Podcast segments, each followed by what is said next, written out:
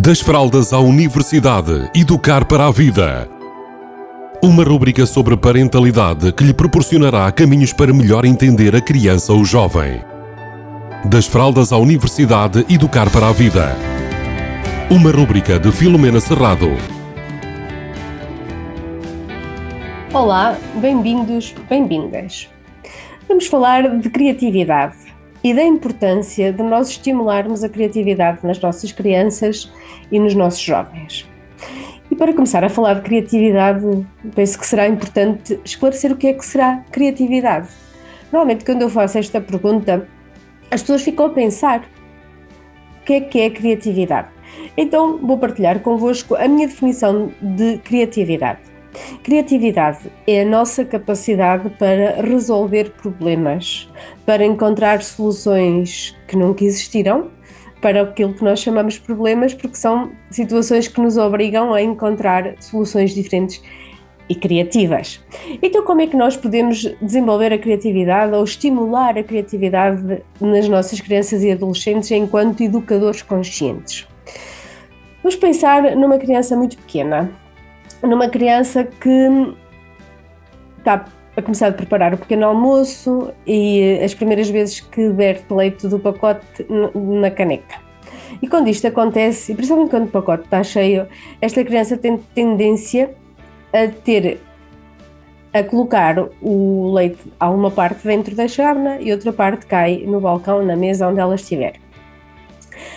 O que é que nós adultos temos tendência a fazer? Nós temos tendência a ir limpar e às vezes até ralhar, ou outras vezes outros adultos até serem compreensivos, mas irem, irem resolver este problema. Então, nós podemos simplesmente estimular a nossa criança a dizer assim: Ok, agora aconteceu esta situação, tens leite de fora, e agora? O que é que podes fazer? O que é que podes fazer diferente para que o leite verta dentro da chávena sem deitar fora? Ou seja, fazermos perguntas que desenvolvam mentes criativas, ou seja, que façam aquela criança pensar sobre as soluções que tem à frente para resolver aquela, aquele problema ou aquela situação. Outro momento, por exemplo, é quando as nossas crianças estão a aprender um, a atacar os atacadores das, das sapatilhas e das chuteiras e, e, desses, desses calçados que têm atacas. Então, nós podemos também perceber que ela não está a conseguir ir lá atacar por elas, que também é um comportamento que eu consigo observar alguma, com alguma regularidade, ou então um, ir ensiná-las como é que elas fazem eh, o laço do, do, do atacador.